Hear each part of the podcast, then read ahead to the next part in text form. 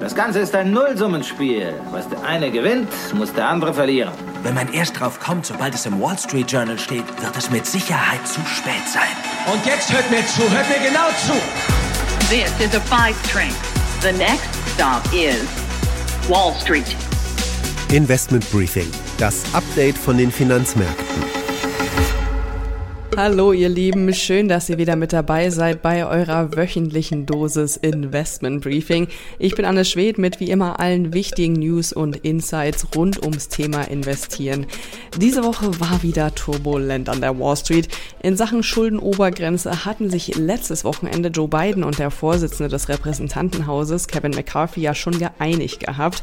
So richtig gute Laune wollte an den Märkten aber nicht aufkommen. Zu groß war einfach die Angst, dass der Kongress den Deal noch ablehnen könnte. Mittwochabend dann aber aufatmen und Applaus, als das Repräsentantenhaus zustimmte. Yeas are 314, the nays are 117. Yeas are 314, the nays are 117. The bill is passed. The bill is passed. Im Eiltempo ging das Ding dann auch noch kurz vorm Wochenende durch den Senat. Die Zahlungsunfähigkeit der USA wurde also mal wieder in letzter Minute abgewendet. Das bescherte dem Dow Jones am Freitag sogar seinen besten Tag in diesem Jahr.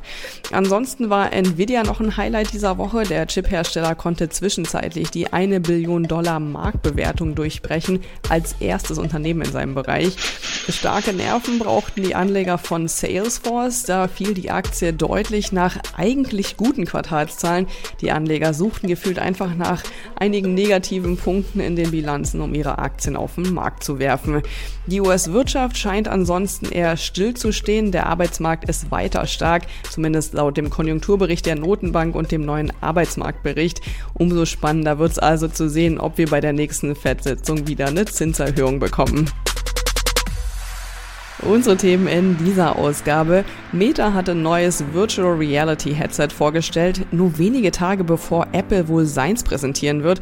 So wirklich profitabel war das Geschäft mit virtuellen Welten bisher ja noch nicht. Ich analysiere mal, ob sich das durch Apple jetzt ändern könnte und ob wir mit deren Hightech-Brille den Beginn einer neuen Ära erleben werden, so wie vor 16 Jahren mit dem ersten iPhone. Today Apple is going to reinvent the phone. The phone. In den USA stagniert die Wirtschaft, der Arbeitsmarkt ist weiter stark.